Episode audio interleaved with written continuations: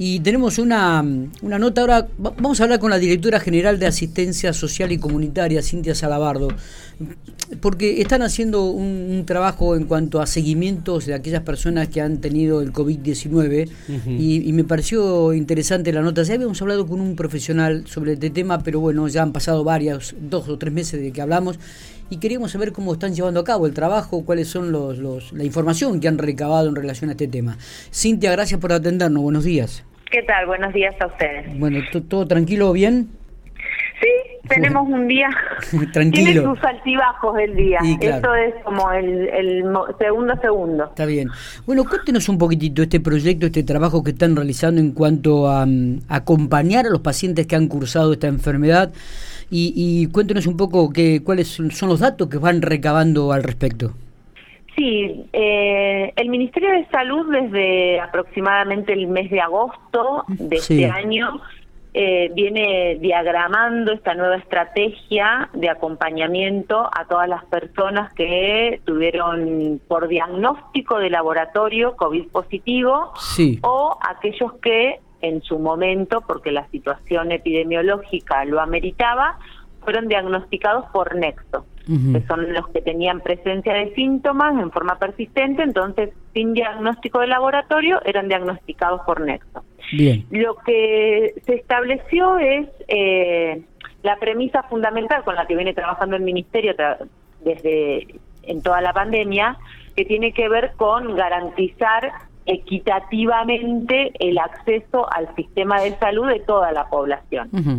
En esta oportunidad eh, se continúa con un trabajo de acompañamiento con aquellos pacientes que fueron positivos de COVID, que son alrededor de 70.000 personas, eh, con quienes nos volvemos a comunicar para chequear sobre todo si han podido realizar la consulta médica correspondiente y realizar los, cheque los análisis post-COVID se han ido al médico, han tenido control y ahí vamos como depurando también ese, ese esa gran masa de, población con la que vamos a trabajar, porque muchos ya lo han hecho, se han atendido en el privado, entonces vamos como limpiando eh, toda esa población con la que trabajamos. Está bien, está bien. ¿Y cuáles son, este, después de consultar e indagar, digo, cuáles son aquellos síntomas persistentes, secuelas que ustedes escuchan y que registran de este, de este tipo de pacientes? Nosotros lo que tuvimos como base para armar el, esta nueva estrategia eh, tiene que ver con estudios que se han realizado en otras partes del mundo, eh, que sobre todo se, se trabajaron distintas áreas, digamos. Consecuencias deja desde lo social hasta lo clínico, que es lo que nosotros estamos tratando de trabajar y fusionar ambas. Eh, en lo que es a lo que respecta al estado de salud, la mayoría de las personas refieren unas que han continuado por mucho más tiempo con esa sensación de cansancio, que era como era uno de los síntomas que nos alertaban eh, antes de tener el diagnóstico, pero que también es un síntoma que ha persistido y es el que mayor relevancia tiene. Sobre todo cuando realizamos o actividades físicas o algún otro tipo de actividad que tiene que ver con eso, como que sentimos que no respiramos de la misma manera, entonces está trabajando en acompañar esas situaciones con ejercicios básicos de respiración. Nosotros, por ejemplo, en la dirección contamos con profesores de, educación física que ellos han ido trabajando en todo lo que los centros de salud han identificado post-COVID que tienen dificultades respiratorias, en hacer ejercicios simples para que cada uno en casa los pueda ir haciendo más allá del momento en el que está del día. Está bien. Cintia, eh, e-, este tipo de síntomas ¿no? que, que surgen, las secuelas, ¿se dan eh, de la misma situación en gente joven o en adultos que en adultos mayores? Sí, son síntomas que se comparten más allá de del grupo etario con el que trabajamos, también hay una realidad que la respuesta que tiene una persona mayor no va a ser la misma que una persona más joven, ¿sí? Pero también hay que ser eh, claros en esto de que también nos estamos enfrentando permanentemente a algo nuevo, que son las secuelas que ha dejado el COVID. Sí así como en su momento nos enfrentamos a una enfermedad nueva que no sabíamos mucho de qué se trataba y estuvimos al principio de la pandemia con toda esta situación. Sí. Eh, ahora estamos nuevamente ante ese escenario, pero con las secuelas y las consecuencias que ha dejado la enfermedad. Eh, ¿qué, ¿Qué aceptación ha tenido en la comunidad esto? Nosotros tenemos buena recepción, la tuvimos durante todo el periodo de, aislamiento.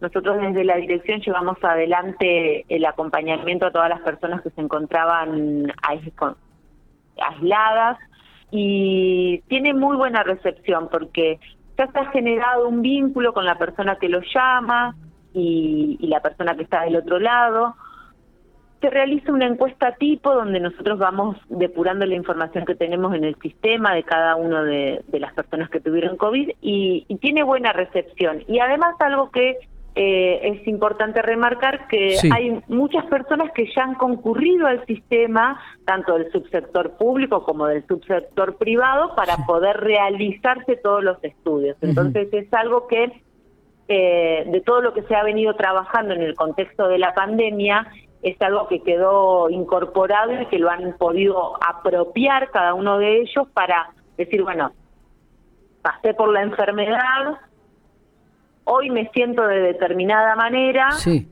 consulto con el médico. Está digamos. Eso eh, es, es muy importante. Eh, teniendo en cuenta su, su experiencia en este tipo de cosas, digo, ¿qué es aquello que más le llama la atención ante esta consulta y ante el registro de, de síntomas persistentes, secuelas que ha dejado el COVID en las personas? Y eso lo vamos a estar sabiendo más adelante cuando terminemos con el trabajo y podamos eh, clasificar y tipificar todas las respuestas que fuimos obteniendo. Está bien, digo, pero en este momento cuando uno charla con cuando charla con algún colega, digo, ¿cuál es el denominador común que, que entre ustedes? Nosotros, eh, yo puntualmente en lo que tiene que ver con, con esta enfermedad que ha afectado en forma significativa las relaciones humanas, eh, nosotros lo que vemos tiene que ver justamente con esto, que es la especificidad que tenemos en los profesionales de trabajo social, las dificultades que ha generado en el vínculo con el otro, en el cómo nos relacionamos las personas. Nos ha costado muchísimo y nos cuesta el día de hoy eh, el vínculo con el otro. Es muy difícil a alguien que está acostumbrado, que nos pasó a todos, que estamos acostumbrados los seres humanos a compartir, a encontrarnos, saludarnos, que hoy estemos eh, reticentes a hacerlo, digamos. Las medidas de prevención debemos seguir usándolas, más allá de algunas cuestiones, eh, hay que reforzar eso en todo momento y si hay una realidad que es muy difícil, que es lo que nosotros más visualizamos, que tiene que ver con esto de cómo me relaciono con una persona a la cual durante conozco de toda la vida y siempre nos saludamos con contacto físico y demás, que el día de hoy no. Mm. Digamos, nosotros por ahí vemos que en la cuestión emocional y en los vínculos entre nosotros es lo que más ha afectado. Más allá de las cuestiones de salud que específicamente las evalúa un equipo de, de, profesionales médicos que son los que van pautando cuáles son los estudios que debemos eh, hacernos post-COVID. Pero sí, sí ha tenido un gran impacto esta enfermedad en, en, las relaciones humanas, básicamente. Eh, Cintia, digo, este trabajo se está realizando en toda la provincia de La Pampa. ¿Cuándo creen que comenzarán a tener ya resultados y, y registros de, de los datos que vayan acumulando? Sí, ya se venía realizando eh, como una prueba piloto para ver cuál era la recepción que teníamos. En función de, la buena recepción que hubo, se fueron ampliando las localidades. Santa Rosa es una de las últimas localidades que empezó, pero se está llevando adelante en toda la provincia. Los equipos de salud mm, que tienen ya registro de quiénes son sus, quiénes fueron sus pacientes positivos son los que están a cargo de realizar nuevamente y activar con esta nueva estrategia la comunicación con cada uno de ellos. Está. Eh, Cintia, le agradecemos muchísimo estos minutos. Eh. Queríamos, que habíamos visto la noticia, queríamos tener algún dato más. Nos parece que realmente es importante lo que están realizando, teniendo en cuenta que hay mucha gente que uno conoce inclusive, que le han quedado algunas este, secuelas, y algunos síntomas que persisten todavía, a pesar de que han tenido la, esta, esta la enfermedad ese, en, hace cuatro, cinco, seis meses atrás, ¿no? Sí, totalmente. Pero en principio, gracias a ustedes por darnos el espacio. Tuvimos unos días que no nos podíamos encontrar, pero al final pudimos pudimos charlar. Y sí, es sumamente importante, sobre todo por varias cuestiones que nos vamos a ir encontrando que el sistema va a tener que ir elaborando estrategias nuevas en forma permanente para poder estar, eh, para poder abordar cada una de las situaciones que se eh, presenten. Cintia, aquella gente que de repente está escuchando la nota y, y, no, no, no tuvo la posibilidad de tener un contacto con ustedes, eh, ¿cómo hace la gente? ¿Se acerca a algún hospital? Este, ¿Tiene algún número de teléfono donde pueda ubicarlos? Cualquiera se puede acercar al centro de salud más cercano. Perfecto. Eso sería, es lo ideal que se puedan acercar al centro de salud más cercano y si no, personalmente o telefónicamente, también están las líneas del ministerio que, que tienen la información y pueden ir derivando las consultas, eh, así que no hay ningún inconveniente con eso. En el 0800 333 1135 es un teléfono que está son líneas rotativas que están habilitadas también para cualquier tipo de consulta que la población requiera hacer. Perfecto. Gracias, Cintia, por estos minutos. ¿eh? No, muchas gracias a ustedes. Que tengan buen día. Buenos días.